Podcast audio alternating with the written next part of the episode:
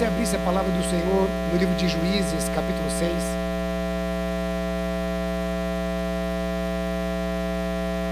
Juízes, capítulo 6.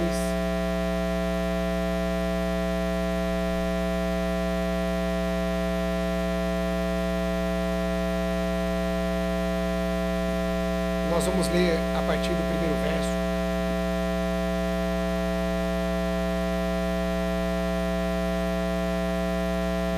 Juízes 6, a partir do primeiro verso, diz assim: Fizeram os filhos de Israel o que era mal perante o Senhor.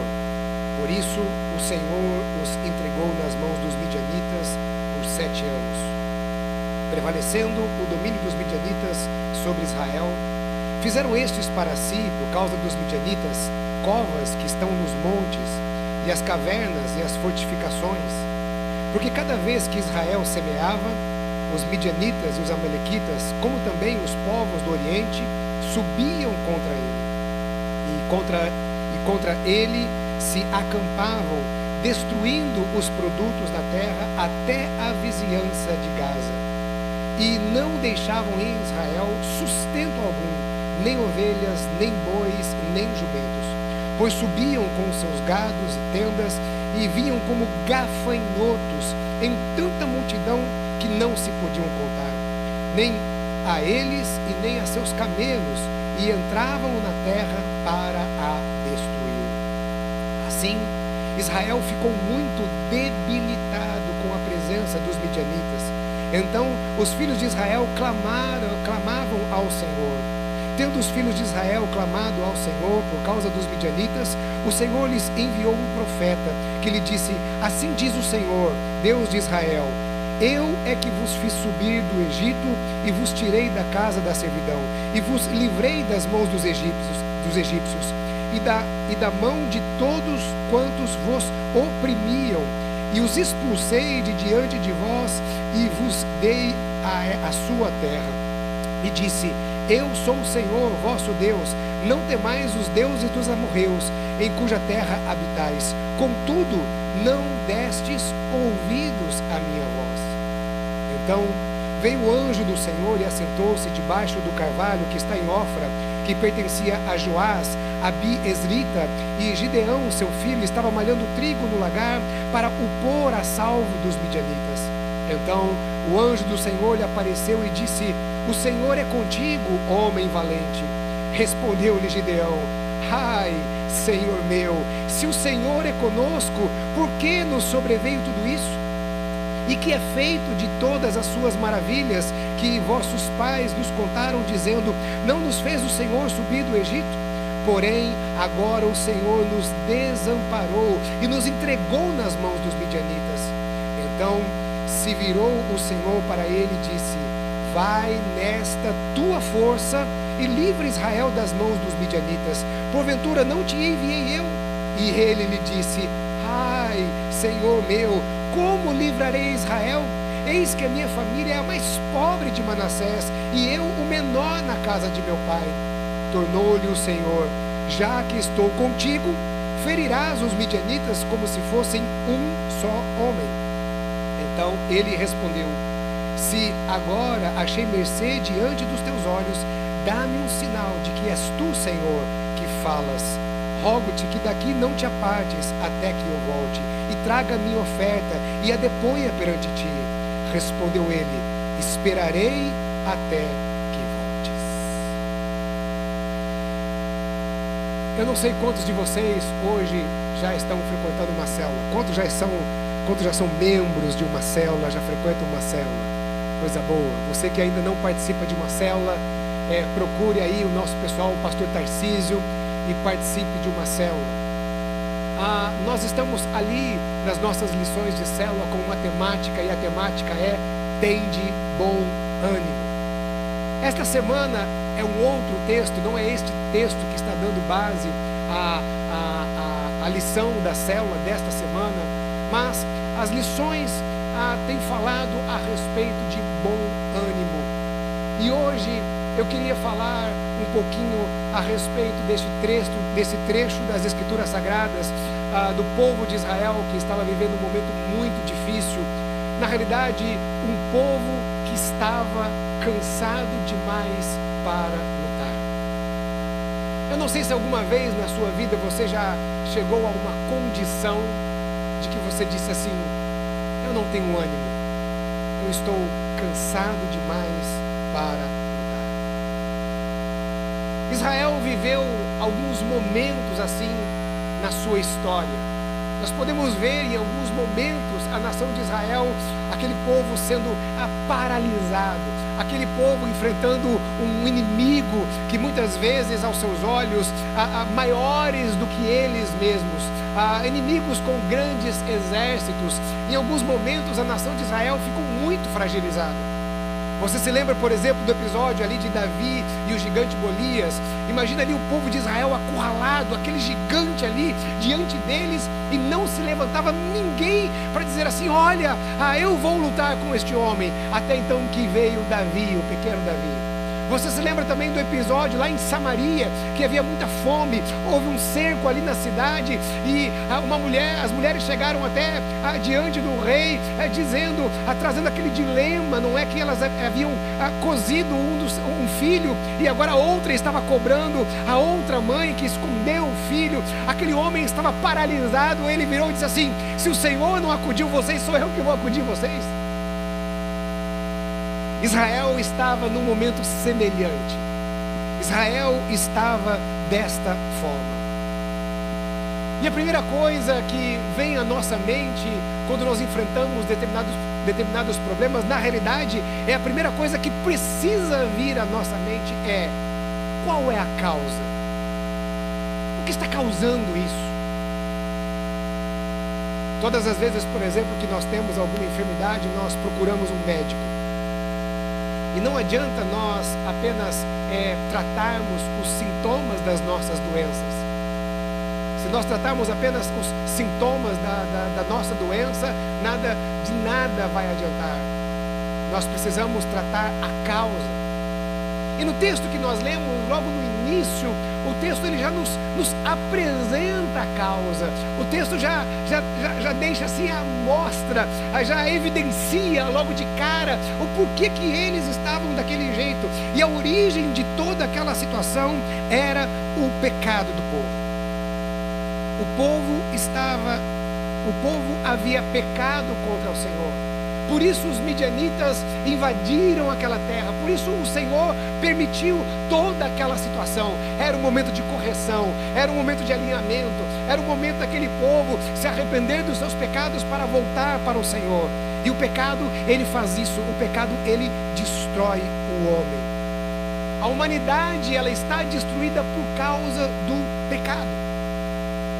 Queridos, eu não sei é, eu tenho procurado acompanhar algumas coisas. Eu não sou muito de acompanhar, por exemplo, é, pregadores da internet ou, sabe, as coisas que acontecem muito fora do nosso âmbito, assim, de igreja local. Mas às vezes eu ouço algumas coisas e eu, eu comecei a pesquisar esses dias. E, e, eu tenho percebido alguns movimentos aqui são é, é um movimento é, é, deste século, do pensamento deste século em que é, algumas linhas, alguns pregadores hoje em dia, por exemplo, não gostam mais de falar sobre o pecado. Hoje é mais fácil a gente afagar a nossa própria alma. É, é, mais fácil a gente querer estar bem com a gente mesmo. E quando a gente fala do pecado, quando a gente fala da causa de algumas enfermidades, falar na causa da enfermidade nos traz incômodo. Eu, por exemplo, vira e mexe, eu tenho um problema no ombro aqui, no manguito rotador. Procuro fazer um pouco de atividade física, né? Mas vira e mexe, eu tenho uma dor aqui no ombro. E, e aí, eh, quando eu comecei a tratar essa dor no ombro, todas as vezes que eu ia no médico, o médico falava assim: Olha, você vai ter que fazer fisioterapia.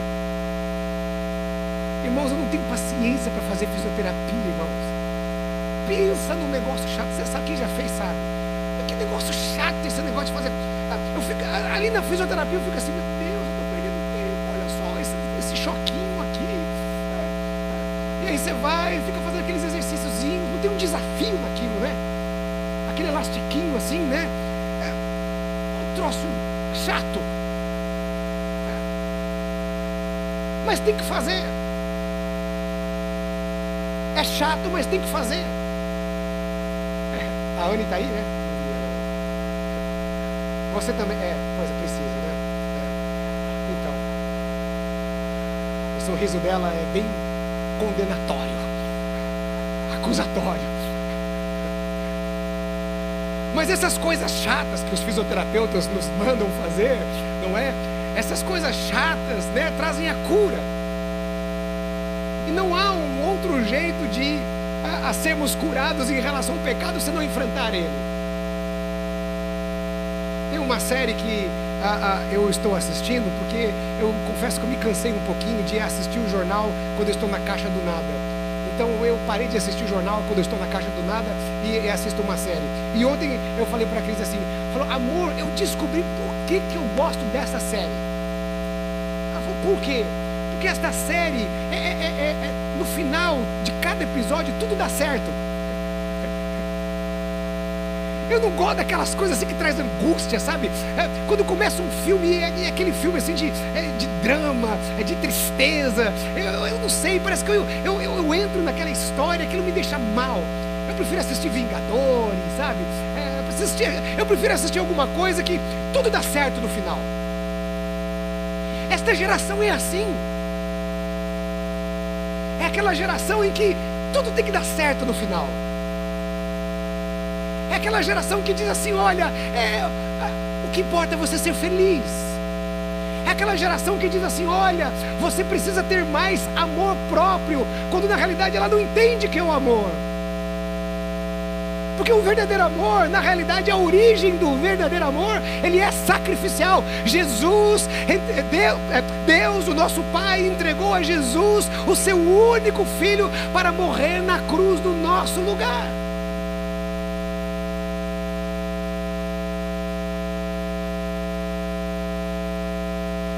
Então nós precisamos tratar a causa.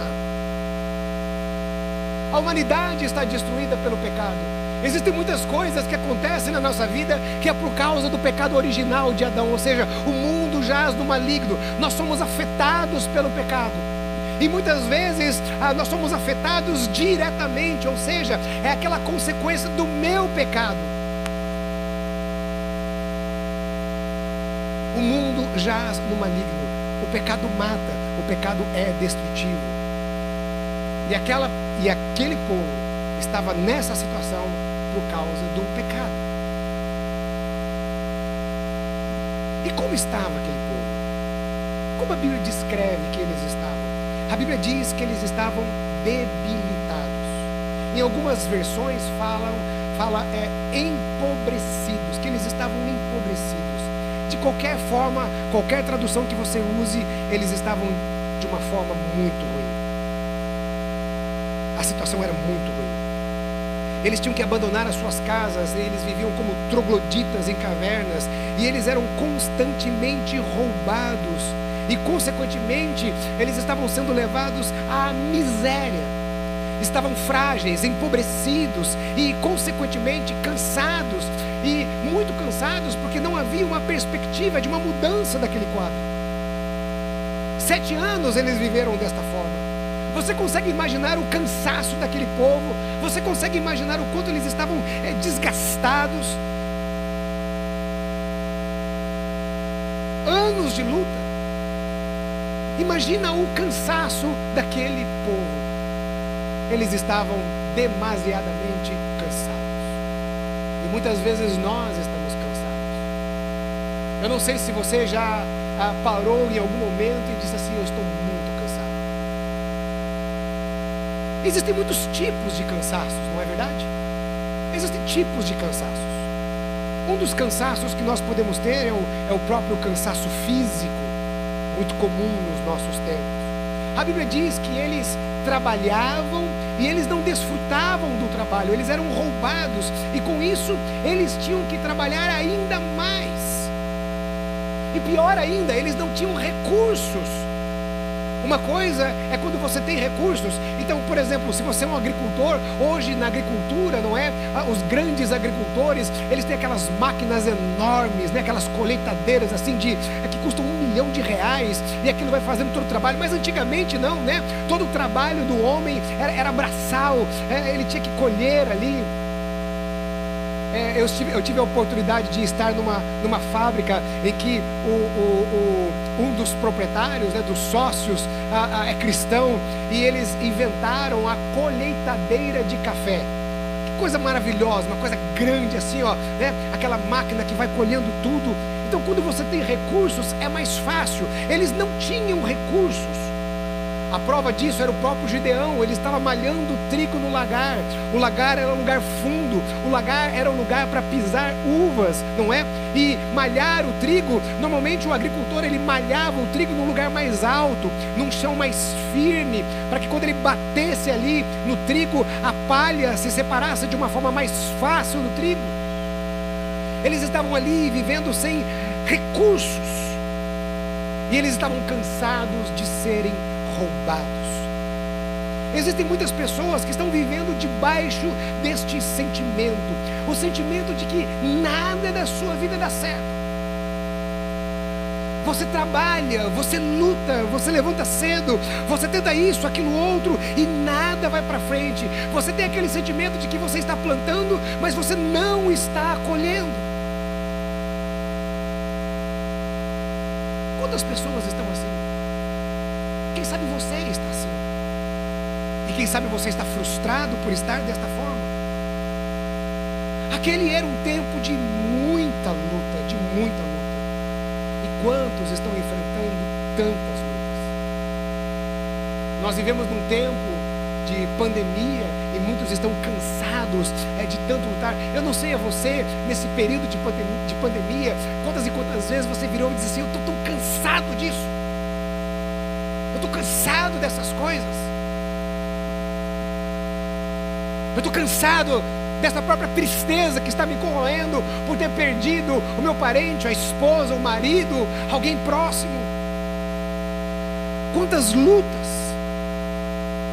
E outros estão cansados fisicamente, simplesmente da própria correria do dia a dia, de você ter que trabalhar tanto, é, de você ter que correr tanto. E muitas vezes você para e olha assim, mas ah, por que, que eu estou correndo tanto?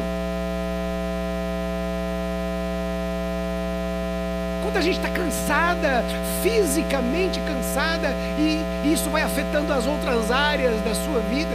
Sabe, eu tive uma experiência interessante esses dias, porque eu tirei férias e então eu fui para o Paraná alguns dias, eu passei uma semana no Paraná é, com as crianças, a Cris ainda estava trabalhando, depois eu fui para Recife, e quando eu cheguei em Recife, eu, eu me desliguei de tudo.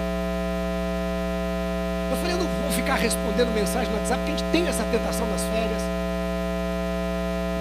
Eu, eu, eu vou me desligar, eu, eu não vou cair na tentação de abrir e-mail. E eu estava lá nas férias, aí um dia eu vi a Cris conversando com, com a minha sogra, porque a Cris estava em São Paulo, e aí, e aí, né, lógico, né, a Cris né, dando aquela sondada, e aí, como é que está o Ivênia aí com as crianças, né? Dando conta de três crianças. A minha sogra falou assim, nossa, o Ivênia está tão calmo.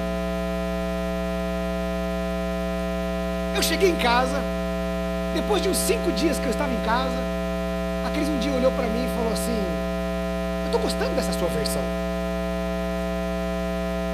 Você está calmo. E eu me eu, eu percebi, eu percebi o quanto eu me desligar foi importante para mim.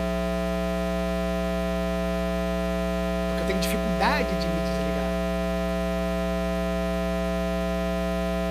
Aquele povo, eles viviam ligados o tempo todo. Eles trabalhavam e vinha alguém para roubar.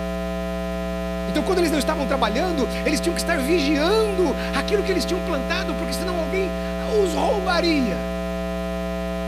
Você consegue imaginar o, nível de cansaço que estava aquele povo? E lógico que, consequentemente, veio o cansaço emocional.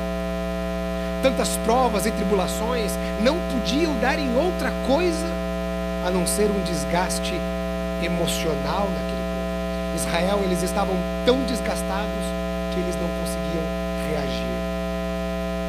Humilhados pela assolação, derrotados, subjugados pelos midianitas, eles não tinham forças para lutar.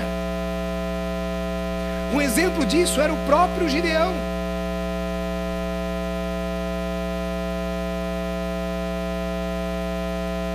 Eles não reagiam, eles não tinham forças para reagir em relação a tudo aquilo. O anjo visita Gideão, a Gideão assim, olha, tá, não, eu sou menor, é para mim não dá certo, eu não vou conseguir. Eles não tinham forças para reagir contra aquilo.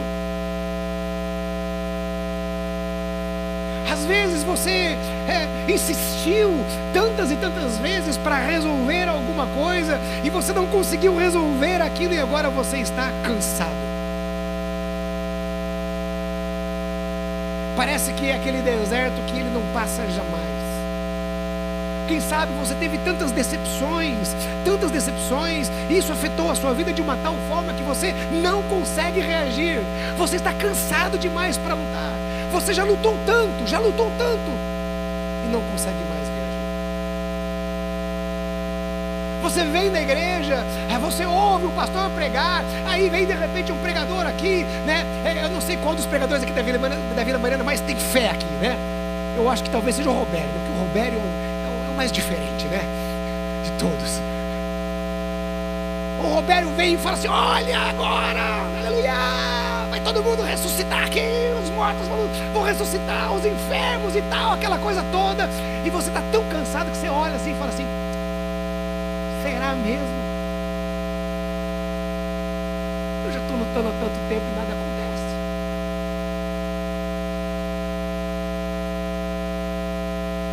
Pastor Jonas sempre cita um provérbio que diz assim: a esperança que se adia adoece o coração.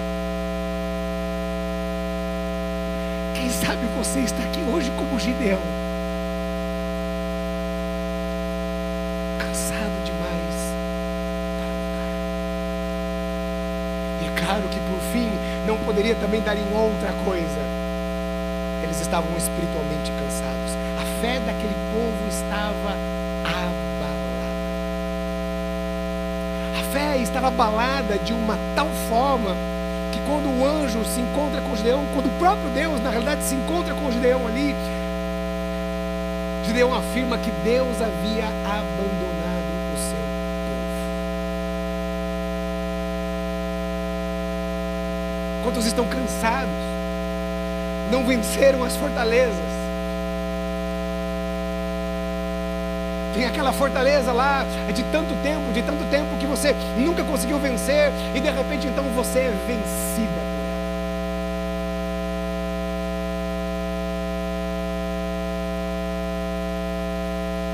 Eles estavam abalados na sua fé de tal forma que quando Deus aparece para dizer assim: Ei, eu estou aqui, eu vou resolver esse negócio agora.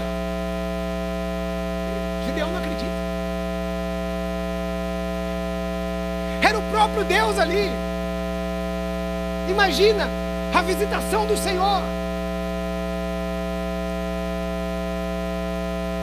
O próprio Deus virando para Gideão e dizendo assim: Eu vou tirar vocês dessa.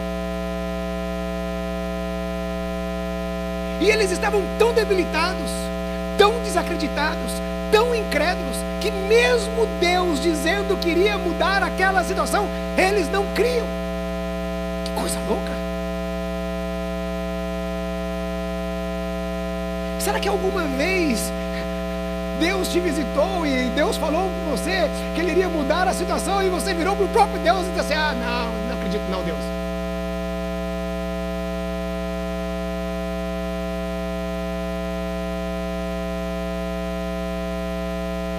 Aquele povo estava tão cansado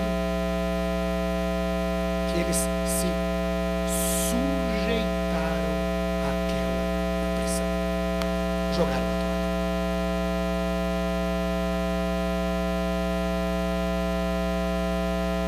Em algumas ocasiões, quando o povo de Israel passou por situações assim, nós vemos alguém se levantando.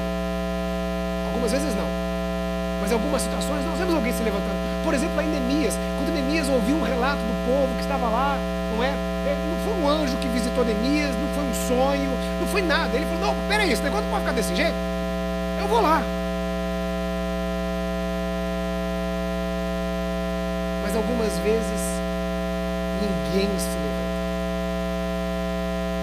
Aquele povo, eles haviam se sujeitado àquela opressão. Ninguém se levantou, pelo contrário, eles se escondiam. Não quer que você se esconda.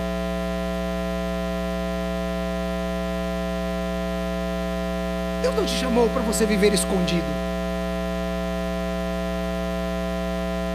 E sabe o que é o pior, irmão? Quando nós nos sujeitamos, nós temos todos os argumentos, todas as desculpas do mundo para nos sujeitar.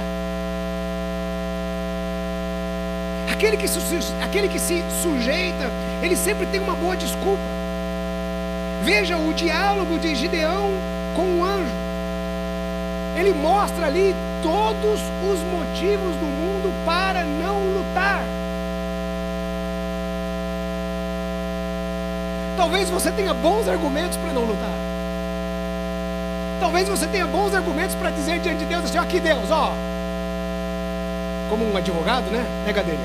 Estes são os fatos. Contra fatos não há argumentos.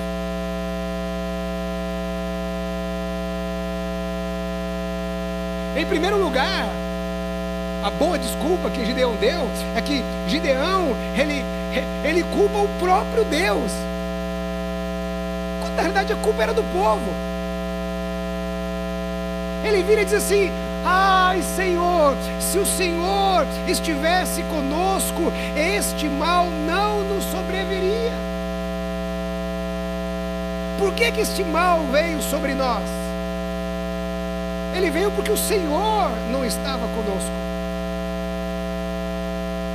Em primeiro lugar, ele joga a culpa para Deus. E daí depois, então, ele diz o seguinte: Olha, eu sou o menor na minha casa, a minha casa é, nada diz o contrário, né? A minha tribo é a menor de Israel. Eu sou o menor da minha tribo e eu sou o menor da minha casa. Eu não tenho força alguma. É um negócio meio curioso, né? Como que aqueles homens e mulheres daquela situação, Gideão daquele jeito, o anjo encontra Gideão daquele jeito, malhando o trigo no lagar, ou seja, o anjo encontra ali aquele homem na miséria, no estado deplorável, se escondendo. E aí o anjo vira e diz assim: Ei, Gideão, vai desta tua força e livra Israel das mãos dos midianitas. Que?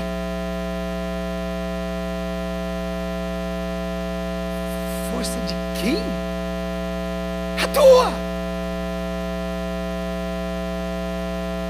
Não, não, Deus, é, tem alguma coisa de errado. Você está precisando usar um, um, óculos. Vou te, te indicar um bom oculista, Dr. Charles, lá da Igreja Batista do Povo.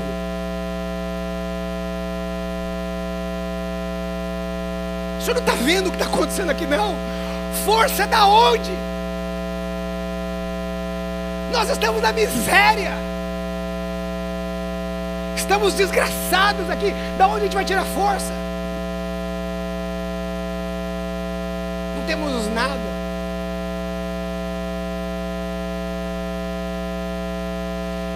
é porque o Gideão ele não teve a oportunidade de ler o apóstolo Paulo. Porque lá o apóstolo Paulo é, disse o seguinte: quando eu sou fraco, aí é que eu sou forte, porque o seu poder se aperfeiçoa na minha fraqueza. Tudo que temos vem de Deus. Fonte de todas as coisas. Fomos criados à sua imagem e à sua semelhança. E se Ele diz que há em nós força para vencermos, é porque um dia o próprio Deus colocou em nós esta força.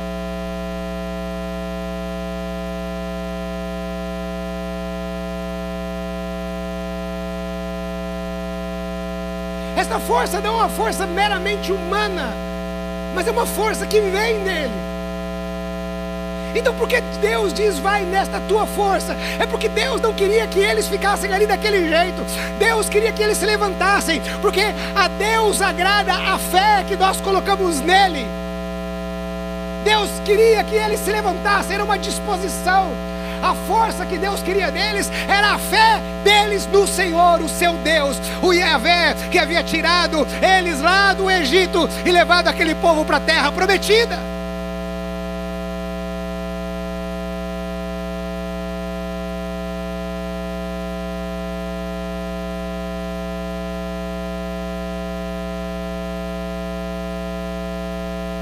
É interessante, alguns anos atrás eu falei isso aqui nos cultos da igreja.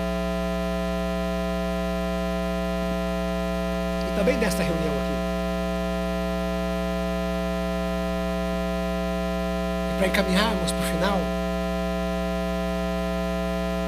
é interessante que nós temos muitos argumentos e, e muitas desculpas para dar a Deus. É interessante que às vezes Deus ele não, não dá bola para nossas queixas.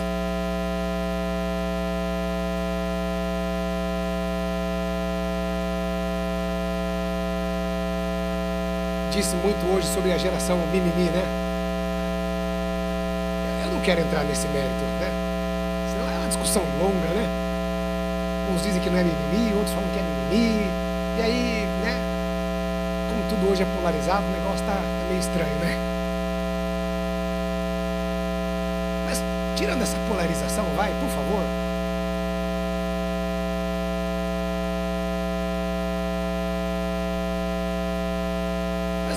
Estamos sendo uma geração mais frágil.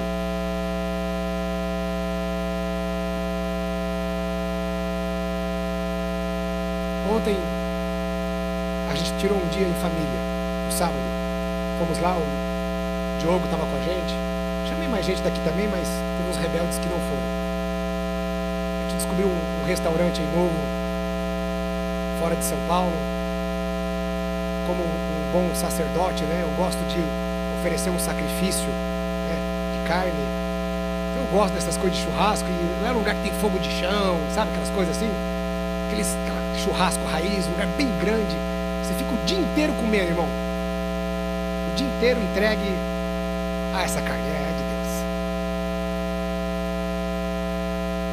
Aí na volta, né, eu e a Cris estava conversando disso, daquilo outro, e falando de carne, eu explicando para ela, né, esperar a carne descansar, né, do líquido e blá blá blá e tal, não sei o quê. E a gente foi conversando, conversando, e a gente começou a lembrar que a, a, antigamente nós tínhamos menos coisas, mas a gente tinha mais contentamento com as coisas que a gente tinha.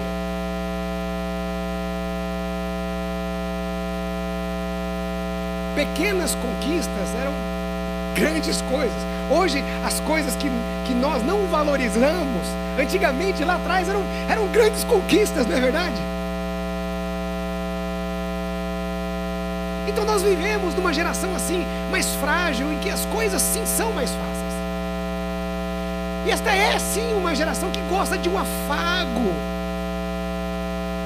que gosta dessa coisa da série, sabe que no final vai dar tudo certo.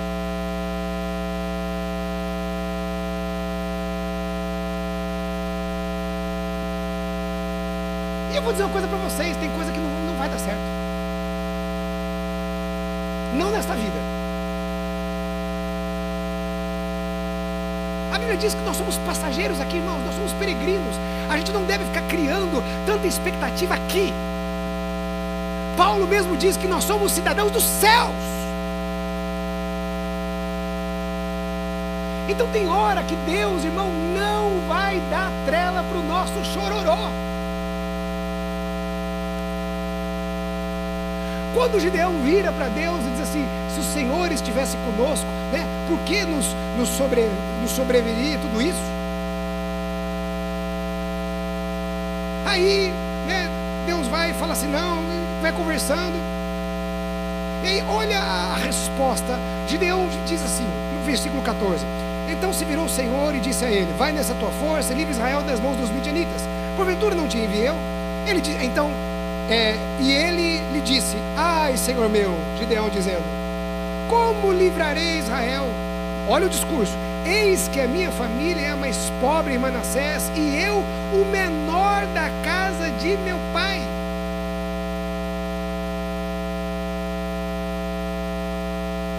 Ó oh, céu, ó oh, vida, ó oh, azar. naquele momento ali, num discurso desse, todo mundo esperaria um quebrantamento de Deus, né? E Deus olhando ali para Gideão e disse assim: Ah, Gideão, tadinho de você, eu estou até comovido.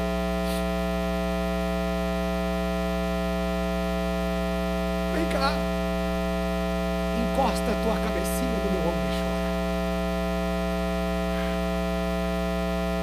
Não vou continuar na letra da música, viu? Vou me condenar no púlpito encosta a tua cabecinha no meu ombro e chora. Irmãos, parece que aquele chororô todo de Gideão entrou no ouvido e saiu pelo outro. Porque sabe qual foi a resposta do Senhor? Tornou-lhe o Senhor: Já que estou contigo, ferirás os midianitas como se fossem um só homem. Vamos lá, vamos, vamos. Bora, bora, Gideão. Ei, vamos. Ô Gideão, você não está entendendo? Eu não estou aqui para dar ouvido ao seu chororô. Eu não estou aqui para sentar aqui e, chorar as mágoas com você. Isso aqui não é um boteco que você senta lá e vai tomar uma cerveja para chorar suas mágoas.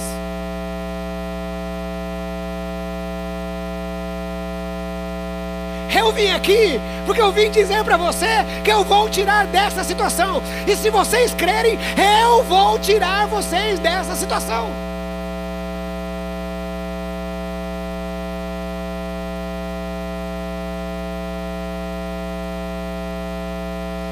Existem determinados momentos que a gente vai querer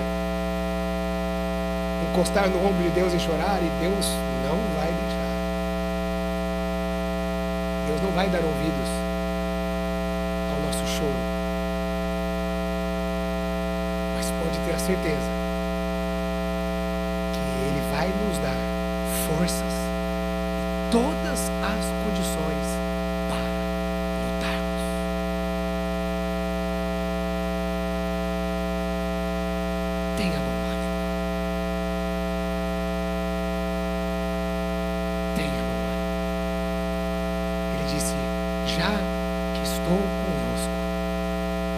ferirás os midianitas como se fosse um só homem. Fique em pé no seu lugar em nome de Jesus. Feche os teus olhos. Feche os teus olhos.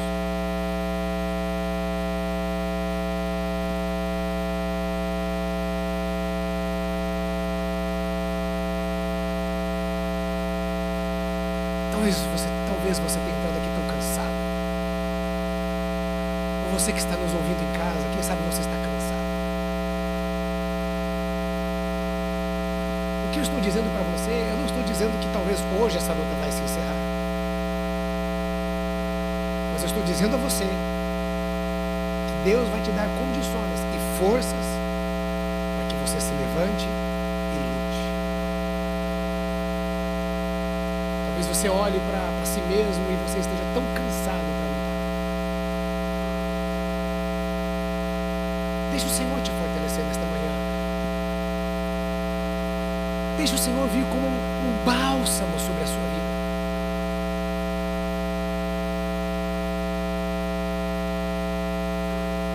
Se a causa do que você está vivendo é uma consequência de um, de um pecado seu, então você vai se arrepender aos pés do Senhor, você vai orar, vai se chegar aos pés do Senhor. Talvez o que você esteja vivendo não é uma consequência diretamente de um pecado seu, mas talvez você esteja vivendo algo porque o mundo jaz no maligno, é uma consequência do pecado da humanidade. Jesus disse: No mundo vocês terão aflições, tem de bom ânimo, eu venci o mundo. Tem coisas que nós enfrentamos que não é uma consequência do nosso pecado mas são as circunstâncias do mundo em que vivemos que estão.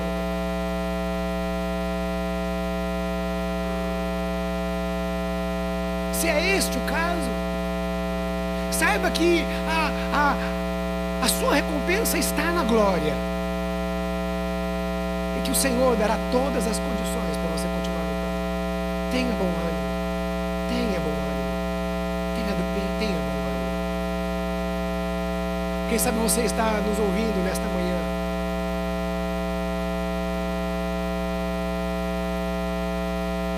E você está olhando para si e está dizendo assim: puxa, eu, eu nunca tive o Senhor lutando as minhas batalhas.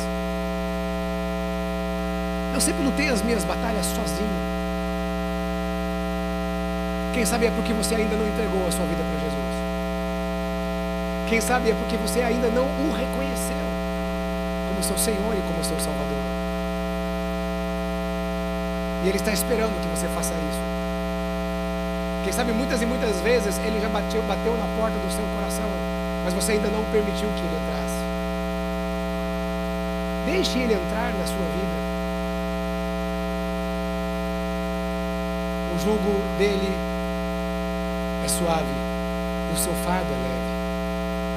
Por isso, enquanto todos estão nessa hora de olhos fechados, se alguém nesta manhã deseja entregar a sua vida para Jesus, ou se alguém nesta manhã deseja se reconciliar com Cristo, quem sabe você andou nos caminhos do Senhor e agora você está distante dele. Quem sabe um dia ele fez parte da sua vida e atualmente ele não, não está fazendo parte da sua vida. Entregue o seu coração a Ele. Se você deseja nesta manhã entregar a sua vida para Jesus, ou se você deseja nesta manhã se reconciliar com Cristo, enquanto todos estão de olhos fechados aqui neste lugar, neste auditório, onde você está, eu quero orar por você, eu quero que você apenas dê um sinal com uma de suas mãos. Levante uma de suas mãos, você que está dizendo assim: Eu quero entregar a minha vida para Jesus, ou você que está dizendo: Eu quero me reconciliar com Cristo. Levante bem alto uma de suas mãos, nós queremos identificar, queremos identificar você, eu quero identificar você. Há pessoas aqui no auditório nesta manhã, em nome de Jesus. Jesus, levante bem alto uma de suas mãos, porque vamos orar. E se você está na sua casa e você deseja entregar a sua vida para Jesus, vai aparecer aí um número de telefone, um contato, em que você pode ligar para nós ou você pode mandar um WhatsApp para este telefone. Você pode entrar em contato conosco e nós vamos orientar você após isso, porque nós vamos orar nesta hora. Se você deseja entregar a sua vida para Jesus, onde você está, faça uma oração agora, dizendo: Senhor, perdoe os meus pecados pecados, é, dizendo assim: Senhor, eu peço a Ti, entre na minha vida e seja o meu Senhor e o meu Salvador. Escreva o meu nome no livro da vida, em nome de Jesus. Amém, amém e amém. Em nome de Jesus. Ainda de olhos fechados, eu quero orar com você, Pai, nesta manhã, Senhor Deus. Nós não conhecemos a história de cada um que está aqui neste lugar, ou aquele que nos ouve nesta hora, seja agora ao vivo, ou quem sabe em outro momento, Senhor. Mas nós pedimos ao Senhor, derrama o teu bálsamo nesta manhã, Pai. Senhor, em nome de Jesus. Levante aquele que está cansado para lutar, Senhor Deus. Levante, dá forças, dá bom ânimo, Senhor Deus, sobre a vida dos teus filhos, ó Pai. Que os teus filhos se levantem, Senhor. Que os teus filhos creiam, Senhor Deus, que tu és Senhor, que tu governas sobre todas as coisas e que é o Senhor que luta por nós, Pai. Senhor Deus, abençoe os teus filhos, levante os teus filhos, Senhor, e que tudo aquilo que acontecer na vida dos teus servos sirva de honra, louvor e glória ao Senhor, que é o único digno de receber toda honra, toda glória e todo louvor, em nome de Jesus. Amém, amém, amém, amém. Aleluia. Será que você pode aplaudir ao Senhor, meu querido?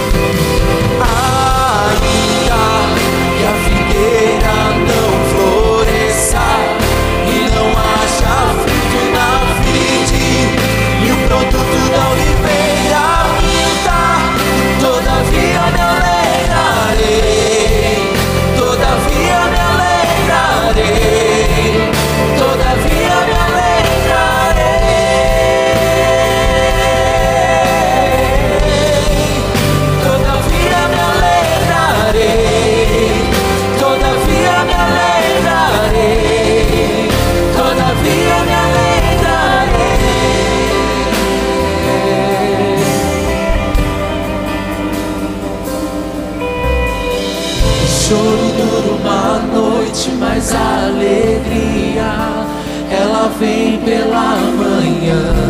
Eu creio, eu creio. O choro dura uma noite, mas a alegria ela vem pela manhã. Eu creio, eu creio.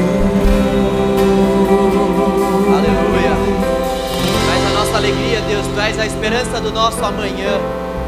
Tu és o sustento das nossas vidas. Nós queremos te pedir para que a nossa semana seja iluminada pelo Espírito do Senhor. Nos ensina a confiarmos na mão forte do Senhor que tem estado sobre nós, que tem cuidado das nossas vidas. Ensina-nos, ó Deus, a nos lançarmos diante de Ti, porque o Seu fardo é leve, o Seu jugo é suave.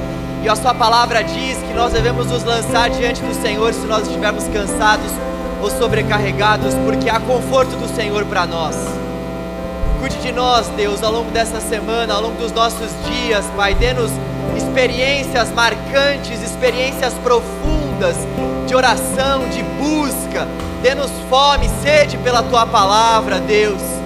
Ensina-nos, ó Deus, a andarmos nos caminhos do Senhor. Inclina o nosso coração ao longo dessa semana para que venhamos ouvir a Tua voz e obedecer a Tua doce voz. É o que nós te pedimos, Deus, em nome de Jesus. Deus abençoe a sua semana. Que o amor de Deus, o nosso Pai, a graça de Jesus, o Filho e as doces consolações do Espírito Santo da promessa estejam com todos nós.